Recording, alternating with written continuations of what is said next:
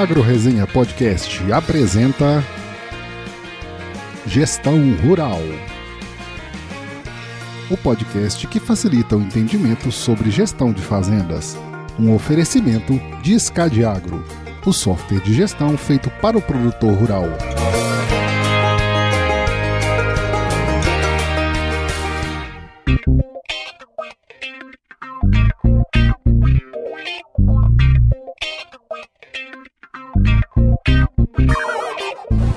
Pessoal, estamos começando aqui mais um episódio dessa série aqui sobre gestão rural, né? Que é esse tema que a gente fala aqui que é transversal e muito importante aqui para o avanço sustentável do agronegócio e com os meus parceiros aqui da SCAD Agro.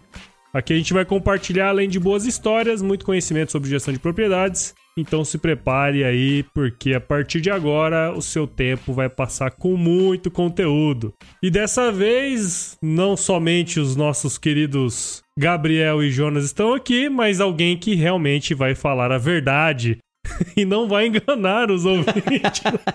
Hoje o bicho vai pegar. que é a Paola que tá aqui com a gente. Seja bem-vinda, Paola. Olá, obrigado. Muito bom estar aqui com vocês hoje. Vamos tentar, né? Vamos tentar passar um pouquinho aí do conhecimento da experiência que a gente passa aí no agronegócio, né? Nas gestões das, dos produtores rurais que a gente faz parte. Bom, acho que não tava aqui no script, mas isso seria legal, né, Paulo? Se você contasse um pouquinho da sua história aí também, porque desses dois tiro velho aqui nós já sabemos, né? Bom, vamos lá.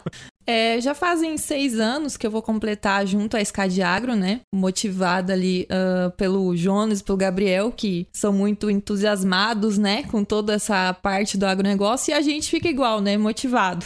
eu faço parte da região sudeste do Mato Grosso, né? Então toda a parte aqui de Primavera, Campo Verde, Rondonópolis, Itiquira e aí vai. E a gente faz esse acompanhamento aí com todos os nossos clientes, tentando trazer um pouquinho de conhecimento e gestão para eles, né? E também conhecendo, tendo mais experiências com eles, né? Legal. Muito legal. Não, e, e veio a calhar a sua presença, né, nesse, nesse episódio, porque é o mês das mulheres, né? Março. Olha só, Então- representando aqui. representando a mulherada aí no gestão rural aqui no, no Agro Resenha. Então, muito bom ter você aqui. Tenho certeza que nós vamos conversar sobre temas relevantes para a gestão rural e não tenho dúvidas que vocês três vão conseguir trazer um pouco desse tema que é a pauta que nós vamos trazer hoje, né? Uma coisa que surgiu das nossas conversas, né? Uma demanda que vocês têm do produtor, que é o livro caixa digital do produtor rural. Esse livro caixa ele foi instituído pela Instrução Normativa 1848 de novembro, né, de 2018, e que agora em 2020 a entrega é obrigatória. Então, turma, Acho que seria legal aí se a gente pudesse dar um contexto do que é esse livro caixa aí. O que, que você acha aí, ô, Jonas? Conta um pouquinho pra gente, cara. O que, que é o livro caixa digital do produtor rural? A Receita já vem há algum tempo, né, eh, tentando melhorar o controle sobre o produtor, né? A gente tem o imposto de renda da pessoa física e tal, e o livro caixa é um livro fiscal que veio para ter de antemão as informações que normalmente a Receita precisava pedir depois para fazer a validação do imposto de renda, né? Então, ah, antes o produtor ia lá, apresentava a declaração de imposto de renda, tinha receitas, tinha despesas e em algum momento podia cair na malha fina e precisar explicar detalhadamente aquelas receitas e despesas. Agora a gente já está entregando junto com a declaração, vai precisar entregar esse detalhamento. Então muda radicalmente assim a qualidade dessa informação do imposto de renda, né? Então não tem mais chute. E essa entrega também muda toda a dinâmica de trabalho do contador junto a esse produtor, né? Porque a gente já conversou nos outros episódios, falou muito sobre isso até, que o contador às vezes ele apare- aparece só lá no final, né, na hora de pegar a informação do imposto de renda, o produtor que está meio desorganizado eh, tenta recuperar a informação na hora lá e conseguia fazer uma declaração. Hoje, com essa obrigatoriedade nova, vai ficar muito mais difícil. O exercício de 2019, né, que é o imposto de renda que a gente vai entregar agora em 2020, eh, essa obrigação vai ser para produtores que tenham receita bruta de 7 milhões e 200 mil, né? superior a 7 milhões e 200 mil. Isso é a receita de todas as atividades rurais que o produtor tem, né? Não é de uma, ah, eu tenho uma fazenda e nessa fazenda eu tive uma receita de 6 milhões, mas se eu tenho parceria numa outra fazenda, me deu uma receita de 2 milhões, eu já estou com 8, eu já sou obrigado a apresentar. Então isso vai trazer, assim, bastante trabalho para o produtor. Vai ser muito importante ele prestar atenção diariamente resolvendo essas coisas, porque não vai dar mais para ser no mês de março para resolver Sim. o imposto de renda. É, porque na verdade você vai ter que vir trazendo tudo isso já bem feito no ano anterior, né? A gente em casa já é difícil, né, cara? Exatamente. E neste início de ano é o que a gente tá vendo aí acontecer. E um problema que a gente tá enxergando também é que ainda tem produtor que acredita que isso não vai pegar, sabe? É. Mesmo esquema da nota fiscal eletrônica ano Sim. passado. Né, isso aí não vai dar nada. Aí, dia 2 de junho, ninguém mais podia emitir nota de talão e aí tava todo mundo desesperado para implantar a nota fiscal eletrônica. Ah, no Mato Grosso, no caso, sim, né? Sim. Isso aí já, já é, já começou, ele começou lá em 2001, né? Que começou a, a ser feito esse, esse livro Caixa Digital, ele começou a ser ideado lá em 2001 e ele está sendo implementado esse ano para o ano base 2019. Então, como o Jonas falou, quem auferiu aí receita superior a 7 milhões e 200 mil no ano base 2019 tem que entregar isso esse ano. E é interessante você falar isso porque, assim, isso não é uma receita que, vamos pegar um produtor médio de Mato Grosso, é uma receita que, né, dois palitos você consegue, né, cara? Então, é, se o cara não tá fazendo esse trabalho prévio, cara, fazer tudo em cima da hora não deve ser fácil. E não é fácil e não faz mesmo, sabe? Isso não vai acontecer. Quem for fazer em cima da hora vai ter que entregar qualquer coisa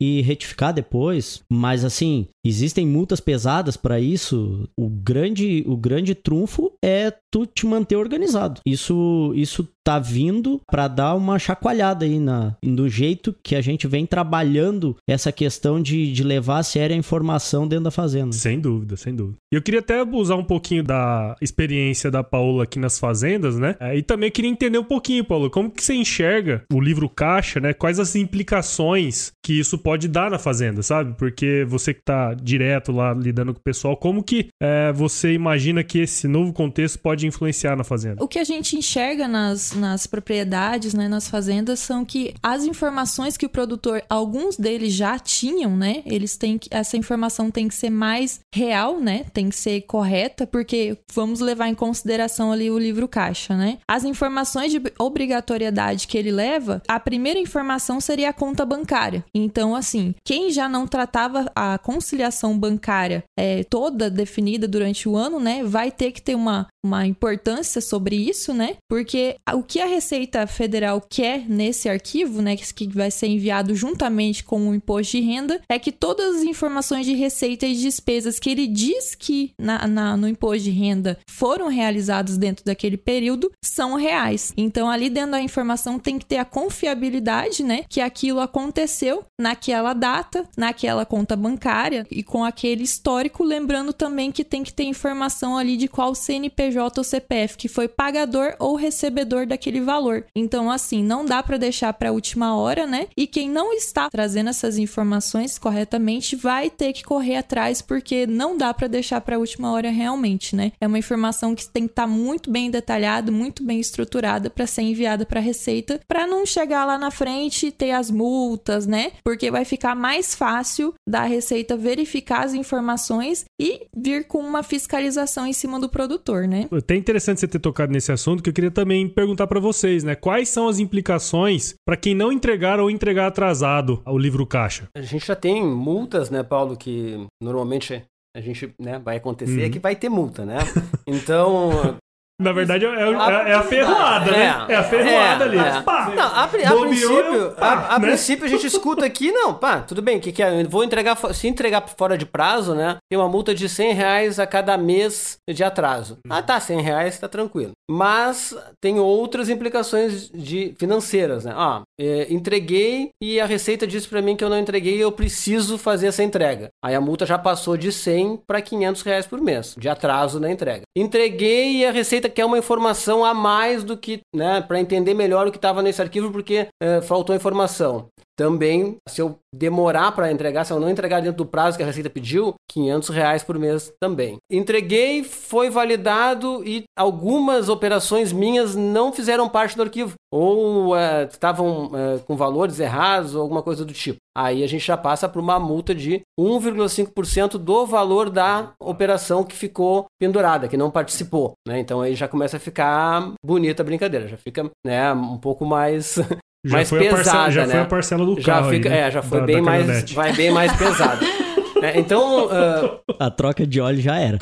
e já passa a ser um alvo direto de Claro, fiscalização, claro, né? Assim, a- claro. a não entrega, essa informação errada é autodeclaratória, né? Tu já declarou aquela informação como uma informação correta e aí a Receita não, mas tu já falou errado. Não é que, sabe, tu não tem tempo mais para estar procurando a documentação e tal. Vão, eh, se for fiscalizar uma despesa, vai ser pedido, ó, eu preciso da nota fiscal tal de tal despesa. Não vai ser mais uma auditoria que vai procurar documentos e tal, não, já vai pedir o documento direto. E aí tu já tá incorrendo nesses prazos para entregar esse documento se ele não, não apareceu e tal. Então, vai ficar bem bem pesado, vai, sabe? Quer dizer, o cara que tá desorganizado tomou na cabeça, né? Não tem jeito. Nossa. Direto. E tem algumas coisas, Paulo, que acontece e que a gente, né, é normal isso. No meio rural, a gente enxerga isso toda hora. Não em todo produtor, mas toda hora a gente enxerga isso. Por exemplo, ah, comprei lá um, um defensivo agrícola do, do meu vizinho lá, um defensivo que sobrou, e eu não tenho nota daquilo ali, ok? Paguei ele, beleza. Aí eu consegui uma nota lá no posto de gasolina naquele valor para eu Uhum. esquentar aquela Sim. despesa, digamos. Aham. O que, que vai acontecer? O livro Caixa Digital Produtor Rural, ele é um, um SPED, digamos assim, do caixa. O que, que ele vai fazer? Ele vai cruzar essa informação. Ele vai... Porque quando tu faz a declaração no livro Caixa Digital, tu tem que dizer de qual conta, né? Quem foi o proprietário que pagou aquilo ali, qual foi o CPF, quem, de qual conta que saiu, se é uma conta dele, né? Se é uma conta bancária, uma conta de caixa, ou se é uma conta, uma outra conta, e quem é que foi pago. Então vai haver um cruzamento se o dinheiro saiu dele mesmo e foi para aquela nota de, de combustível. E aí então essa essa tem uma chacrinha aí que hoje acontece e, e se permite porque a Sim, falta de fiscalização, fiscalização. enfim, que vai vai acabar, sim, com o tempo ela vai acabar. E aí isso aí vai vai dar um vai dar um problema quem tiver desorganizado aí e tal, não vai conseguir fazer uma mensuração correta das despesas que tem, enfim, e pode ter um problema aí, né? Que a gente viu essas questões de multa Tá e tal. fudido, né? Assim. É, é exatamente. Tá Falando bem no português bem É claro, se isso, o cara não isso. fizer as coisas direito, ele tá enrolado, né? Tá bem cravado, né? E, e tu sabe, Paulo, assim, ó, eh, a gente retornando no que a gente já falou, né, sobre a capacidade dos produtores de manter essas, essas informações eh, organizadas e a dificuldade de produtores médios e pequenos de se manterem no negócio, isso é mais um fator que pode acarretar a, saída desses produtores pequenos e médios, porque aumenta a necessidade de controle, aumenta, eh, sabe, as obrigações e isso, né, pode ser mais um motivo para, olha, vou ter que sair da atividade porque eu não consigo dar conta dessas coisas. É, não precisa ser assim, mas o produtor tem que se preparar e tem que levar a sério isso para não correr esse risco. No fundo, no fundo, vai acabar que essa, é, é, essa instituição dessa lei, vamos dizer assim, ela de alguma forma vai ajudar também, né? Tem, eu acho que tem esse ponto que eu acho que é super importante, porque quem não, não olhava pra gestão como uma coisa tão importante assim, por lei o cara vai ter que fazer isso, né? É, até pra ele não se enrolar. É, exatamente. E o que eu que- queria até concluir ali que o Jonas disse também é aquela questão que o produtor rural estava muito acostumado que o contador resolvesse toda a parte dele, né? E não precisasse de quase nenhuma informação repassada por ele, né? Já a gente pode comparar, vamos dizer, hoje, os produtores rurais com pessoas jurídicas, né? Que o governo tá querendo já dar uma equiparada nessas obrigatoriedades, né? Que hoje, assim, o contador ele não consegue ter todas as informações necessárias para suprir essas necessidades do livro caixa, vamos dizer assim. Então ele vai ter que estar alinhado com o contador, né? Vai ter que juntar ali as informações e caminhar junto, né? Porque ele vai ter que, vamos dizer assim, arregaçar as mangas, né? E trazer essas informações porque vão partir dele, né? Não vai ter certas coisas que não tem como o contador resolver para ele, né? Ele vai ter que colocar ali tudo no papel. É, vai ter que trabalhar mais um pouquinho, né?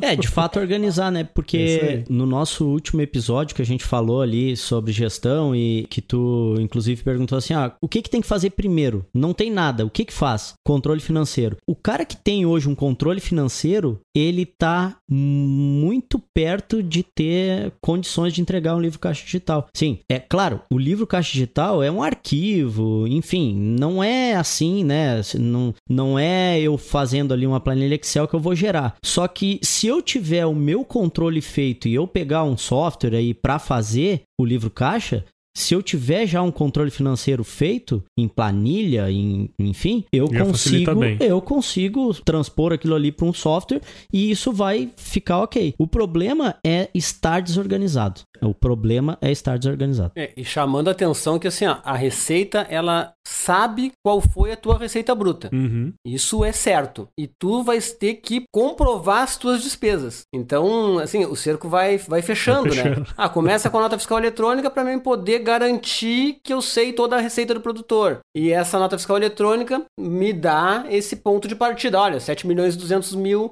de receita bruta, começa a ter que entregar o, o arquivo. Ah, o ano que vem vai passar para 4 milhões e 800 mil. Então, uh, em breve, todos os produtores vão precisar entregar esse, esse arquivo. É uma evolução de um livro caixa impresso que a gente já, já tinha antes, né? Mas que muito poucos produtores precisavam entregar. Só precisavam se fossem uh, alvo de fiscalização. É, isso aí. Né? Não tem jeito. Quanto mais organizado, melhor vai ser a adaptação para isso aí. Gestão Rural o podcast que facilita o entendimento sobre gestão de fazendas. Bom, então, pessoal, a gente é, já falou uma série de informações aí, né, sobre o livro Caixa Digital do Produtor Rural, mas acho que seria legal, né, para quem está escutando a gente, é, entender um pouquinho o que de fato tem nesse livro Caixa. Tem como explicar aí pra gente, ô Paola? Claro, vamos lá. o arquivo em si, o que, que ele vai ter? Ele vai ter a data, né, do pagamento ou recebimento, é, que tipo de documento que ele é, qual o número desse documento, o histórico da informação, certo? A informação do CPF ou CNPJ e se aquilo é uma entrada ou uma saída, né? No caso, um pagamento ou recebimento. Falando as claras, seria esse tipo de informação que vai no livro caixa, além de dizer quem é o proprietário, né? No caso, o CPF, qual seria a fazenda, né? Que seria a propriedade, e é, isso tudo é moldado nesse arquivo e enviado para a Receita, no caso, com todos os dados. E lembrando que o livro caixa digital vai ser a informação do imposto de renda. Então, se eu disser que lá no meu imposto de renda eu tive uma receita de 15 milhões e uma despesa de 16, eu tenho que comprovar isso no meu livro caixa, ali detalhadamente com todas as informações de todos os pagamentos e recebimentos, impostos, enfim, nada pode ficar fora dessa informação. Porque se caso der uma divergência divergência entre meu livro caixa e o imposto de renda, provavelmente vai cair na malha fina e a gente vai ter que é, comprovar essas informações ali para um fisco, no caso. Cara, que pega isso aí, velho. Porque assim, nem aqui em casa, no meu controle financeiro aqui, não dá certo do mês pro outro. Não cara. dá para fazer isso aí, não dá para detalhar tudo, né? Senão a nega né, véia pega não, no pé do cara, né? Não, não tem jeito, cara. É, é difícil tem fazer isso. Tem cerveja que entra como sabonete aí, vai Com dizer. Com certeza. É, não, não vai ter mais, não vai ter mais. Vamos ter que dar outro jeito nessa cerveja aí.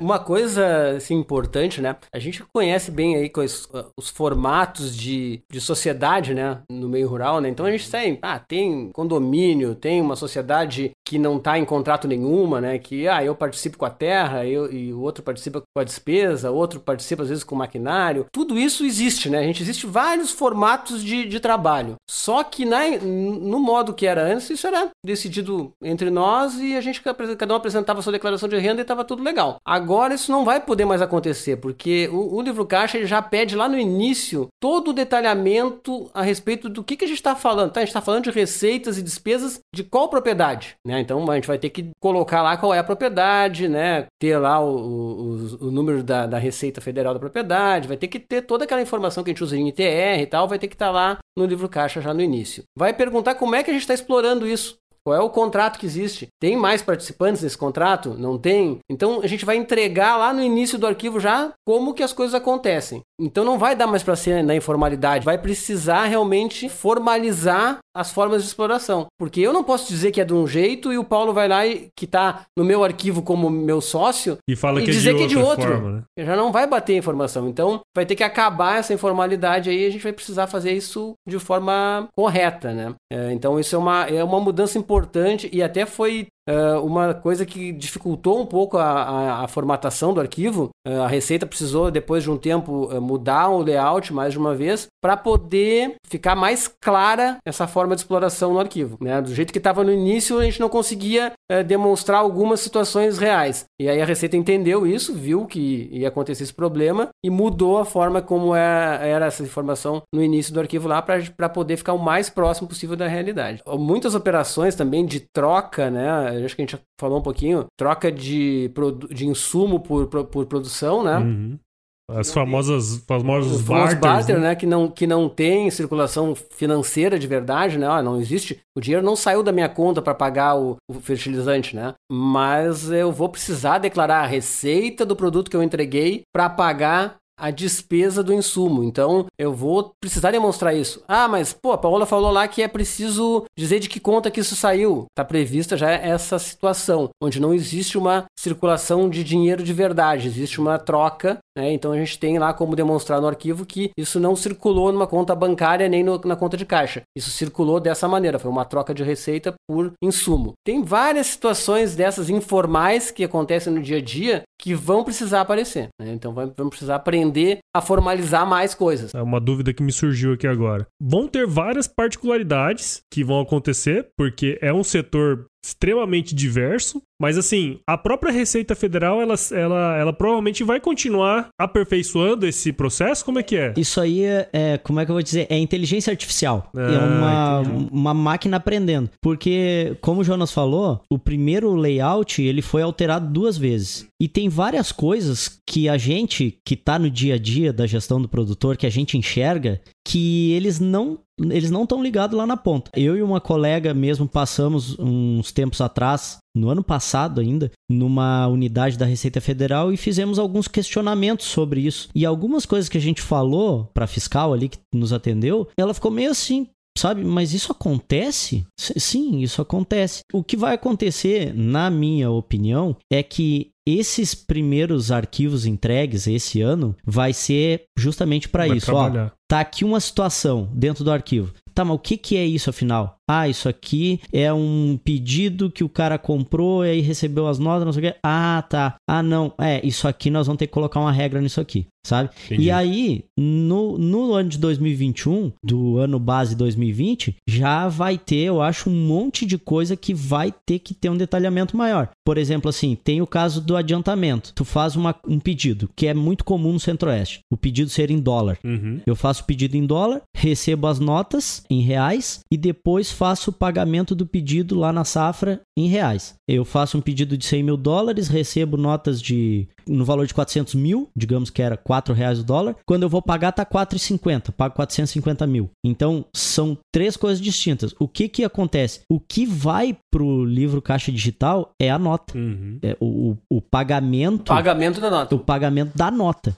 Então, assim, quando eu pagar, vai ter que informar essa nota aí. E aí é que tá a questão da organização. A nota chegou em novembro e eu vou pagar isso em abril. Se eu não tiver organizado, como é que eu vou saber de qual é a nota daquele pagamento sim, ali? Sim, sim. Sabe? Entendi. Então, tem muita coisa que, que vai acontecer aí. Empréstimo mesmo, o, né? O empréstimo em si, o custeio, custeio agrícola.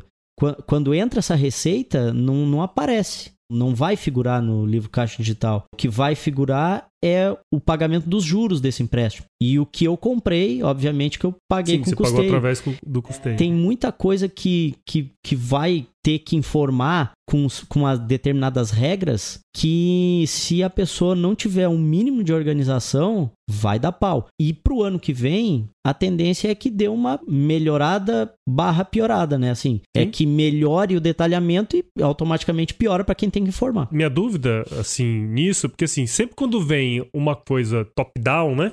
Normalmente dá merda, né, cara? Porque As pessoas que estão lá em cima não, não vivem o dia a dia de quem tá aqui, né? Então tem muita coisa que é destoante quando acontece esses negócios, e aí o cara fica na mão. A gente comentou no, no último episódio que assim, a grande maioria da turma não tem um controle financeiro básico, né, cara? Então, assim, a implicação que isso dá na fazenda no dia a dia provavelmente vai ser muito grande se o cara não tivesse atentando para isso, né, cara? É, eu não tenho, assim, não, não, não tenho uma, uma noção clara de qual era mais o ponto de corte para a fiscalização no do, do, do, imposto de renda, né, sim, né, sim. Da, da, entrega do imposto de renda, para gerar auditorias, né? Para gerar uh, gerar a, a, pergunta e às vezes autuação, às vezes não, às vezes gerava def de defesa e tal. Mas agora a gente sabe que o ponto de corte é 7 milhões e 800 mil de eh, e 200 mil de receita bruta, 7,200. Então vai gerar uma massa de dados enorme para a Receita. Sim. Claro que a Receita não vai conseguir atuar sobre todos esses, esses dados, mas ela já tem uma estrutura de, de auditoria e de fiscalização. Esses arquivos vão gerar disparos automáticos lá de possíveis problemas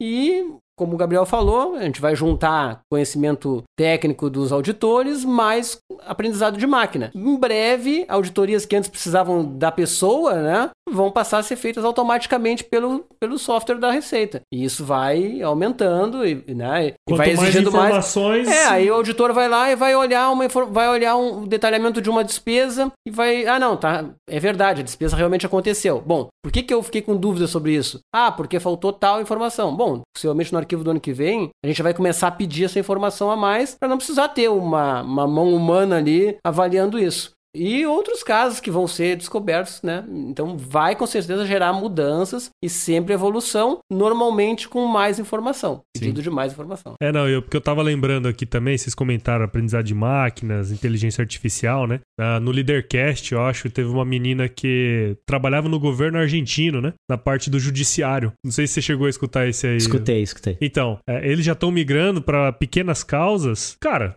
acaba, não precisa ter mais gente, porque as, as decisões já estão muito bem estabelecidas. Você pegar um histórico. E vai ser a mesma coisa, né? Se você tiver um histórico grande de informações, que provavelmente vai acontecer. Isso, a própria o... máquina dispara lá Exato, pro cara já cara. uma autuação solicitando Filhão, isso aqui tá- explicação.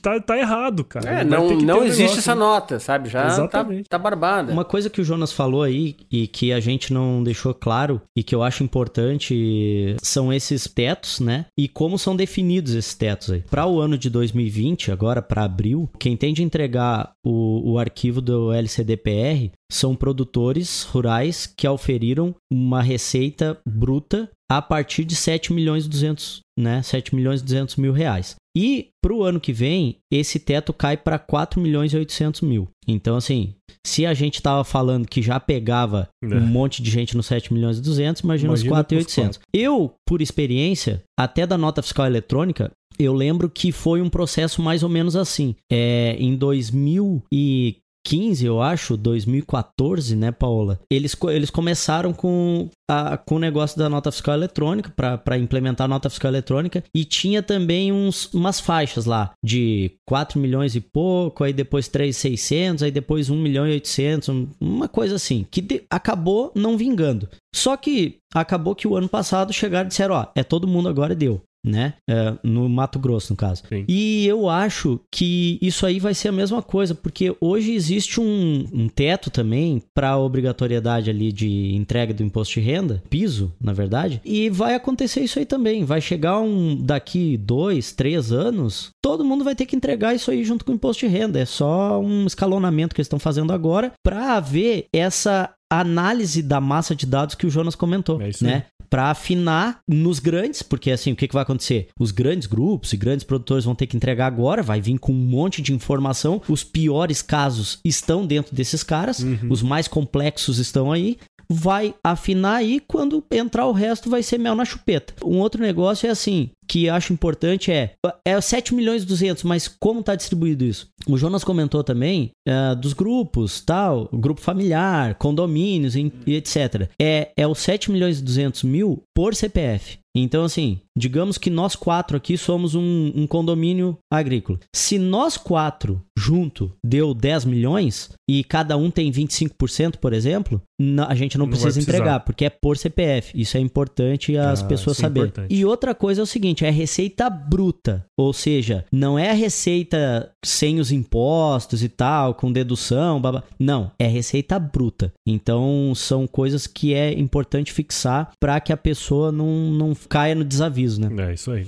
É, até a gente comentou um pouquinho lá no início, né? A Paula até comentou um pouquinho do impacto disso aí na Fazenda. Eu acho que eu queria fechar é, esse episódio um pouco falando disso, né? A gente comentou muito sobre como isso vai impactar no dia a dia, como que isso pode ajudar de certa forma, né? Mas eu queria um, um recado final aí de vocês para isso, né? Eu acho que a Paulo também podia é, comentar um pouquinho como que isso realmente agora falando preto no branco mesmo, uh, como que isso pode ajudar o produtor? Eu imagino que nas propriedades isso vai ajudar o produtor a querendo ou não começar uma organização para quem já não tem e quem já tem uma organização melhorar ela ainda mais, porque assim a gente não pode falar só na questão de organização para questão do livro caixa digital, mas tudo que isso vai impactar na gestão dele. Além disso, ele vai ter todas as informações que ele precisa na mão dele de custos, receitas. Então ele tem que enxergar essa obrigatoriedade não só pelo lado negativo, né? Ah, vou ter que trazer mais informações, vou ter que passar mais isso, vou ter que fazer mais aquilo, mas tentar enxergar que ele vai ter uma melhor organização dentro do, do negócio dele, enxergar talvez coisas que ele não estaria enxergando, igual o Gabriel falou, ah, pedido de compra, às vezes ele imagina ali na cabeça dele que ele tá pagando um valor menor e tal, e chega no, na hora do, de verificar o documento, ele pagou um valor bem maior do que ele estimava. Então, assim, chegou na hora que o produtor realmente ele vai ter que olhar mais a fundo a questão da gestão dele, afunilar essas informações e encarar de uma forma bacana para que ele tenha uma melhor gestão, né? Trazer ali todos os dados que vai ser muito melhor para ele do que para receita no caso, né? Porque querendo ou não, né, vai trazer muito mais detalhamento para ele. É o autêntico fazer uma limonada do limão, né? Bem certinho. é isso aí. Não é? Eu acho que é, de todo, de tudo que a gente falou, de todas as dificuldades que a gente comentou aqui, né, das implicações que isso vai ter no dia a dia da fazenda, mas talvez seja o primeiro passo para o cara usar essa informação de fato para tomar decisão no dia a dia, né? Com certeza, é junta na, em outras coisas que nós já falamos né? Ó, o contador não está ali só para fazer o imposto de renda, né? Então agora mais ainda a importância daquela documentação toda que tu junta para entregar para o contador e tal, e que não está usando no dia a dia, podia estar tá usando, né? Para uhum. melhorar a gestão da fazenda, melhorar a, a gestão de insumos, melhorar a, o planejamento da, da, da, da plantação. É, então hoje a Receita está dando um empurrão com essa obrigação nova para que, olha, não adianta tu querer fugir desses papéis aí. Eles vão precisar estar tá organizados, tu vai precisar conhecer eles, então aproveita para usar eles a teu favor, né? Porque se não for assim, é, é só prejuízo. É Exatamente. Não adianta chorar porque acredito que não vai postergar. Então vai ter que fazer mesmo. É, e, e eu, também eu, eu só queria deixar um. dar uma amenizada aqui no final, porque parece difícil mas não é. Uhum. Sim. Uh, para nós, como desenvolvedores, né, a SCAD Agro desenvolve software, é bastante complicado. É bastante complicado porque junta informação de um monte de, de lado e tal. Sim. Mas para quem usa, é o dia a dia dele. Por isso que eu falei, se ele tiver organizado, né, se ele tiver fazendo esses controles, o software ou, ou se ele tiver que jogar num software, vai estar tá tranquilo. O problema é essas informações estarem dispersas. Aí, aí o bicho pega. Na nuvem, né? é, na, na, na nuvem, nuvem de fumaça. Muito bom então, pessoal. Acho que conseguimos passar o recado. Acho que assim é uma questão que o produtor vai ter que se, se atentar, vai ter que fazer, não tem saída. E como que a gente pode usar isso de uma maneira positiva? Acho que é uma, uma maneira legal de fechar esse episódio aí, né? É isso aí. Perfeito. Muito bom, então. Gostaria de agradecer novamente vocês mais um mês cara, os feedbacks que a gente tá tendo aí do pessoal, falando que tá sendo uma série muito legal. Eu tô gostando muito de fazer, tá dando, tá dando um tesão mesmo de, de falar isso aqui, porque é uma coisa que a gente gosta de falar também, né? É, vem um pouco da minha, da minha expertise anterior aí, falar um pouquinho disso. Queria agradecer, cara, vocês, né? Todo mês vindo aqui para Cuiabá pra gente gravar. Não é toda vez que a gente tem um parceiro tão forte assim como vocês. Muito obrigado, viu? Olha, Paulo, nós é que vamos agradecer sempre, porque também a gente também tá tendo esse feedback, tá vendo que tá conseguindo alcançar pessoas que realmente precisam ser alcançadas. E até a questão de vir a Cuiabá também é outra coisa importante. Assim, a gente está sempre nesse eixo, né? É. É,